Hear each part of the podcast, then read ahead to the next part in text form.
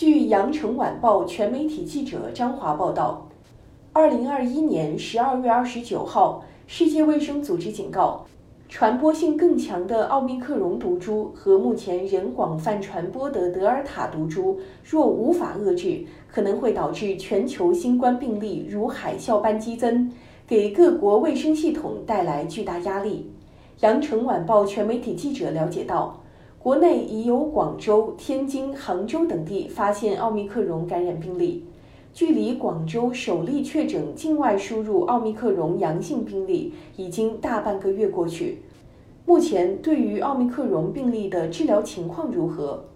病情呈现什么样的特点？对此，记者专访了广州医科大学附属市八医院中医科主任谭行华。二零二一年十二月十四号。广州市疫情防控新闻发布会通报，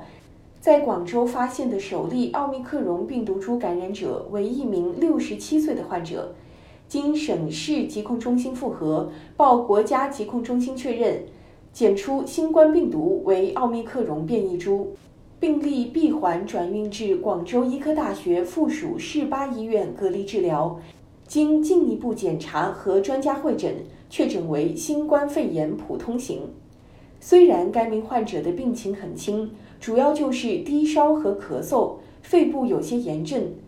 经过中西医结合治疗，大半个月已经过去，病毒载量也降下来了，但是其核酸仍未转阴。谭新华说，截至二零二二年一月一号零时至二十四时，在市八医院尚有五十例患者，按照一人一间房进行隔离治疗。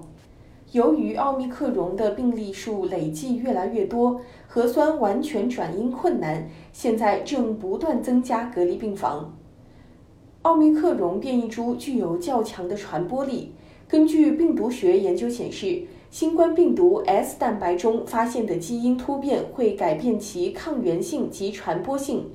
其传染性可能是原始毒株的十倍以上，或是德尔塔变异株的两倍。据报道。我国香港报道两例隔离酒店患者及广州本地奥密克戎关联病例的感染，均是在没有直接接触的情况下，通过空气传播而感染，可见该病毒具有较强的传染性。同时，流行病学调查还发现奥密克戎变异株感染者的隐匿性较强，不易被发现。谭新华表示，这说明该毒株导致的临床症状较轻微，致病力下降。对人体的威胁减小。该病毒目前的主要关注点为传播性及可能存在的免疫逃逸。谭新华告诉记者，目前在院的奥密克戎毒株感染者的病毒载量相对偏高，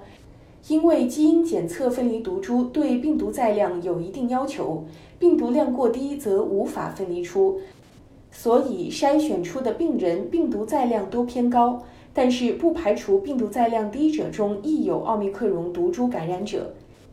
在治疗过程中，我们发现奥密克戎病毒株感染者的症状轻，经过治疗，病毒载量下降，CT 值在三十左右。但是完全清除病毒就比较难，比德尔塔重型病例还难清除。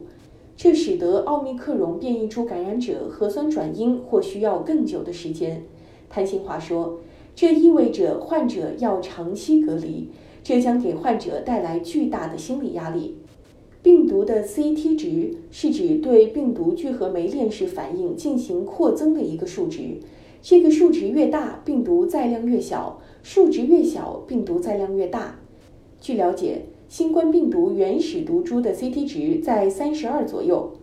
所以临床上目前面临的压力就是要尽快找到治疗方法。以清除奥密克戎变异株感染者的病毒，让其核酸尽快转阴。谭新华说：“现在正在探索一个新的药方，与肺炎一号方不同的是，这个新方主要集中在提高患者的免疫力，希望通过服用中药后调节身体的免疫力，从而达到清除病毒的目的。”值得一提的是谭新华透露目前不打算给奥密克戎的感染者使用中药颗粒剂而是改用汤药即各位中药煎煮后服用。就目前临床观察所有的新冠肺炎患者来看服用汤药口感和疗效都比颗粒剂好一些。而且服用中药患者病毒清除速度较未用中药者稍快感谢收听羊城晚报广东头条我是主播经纬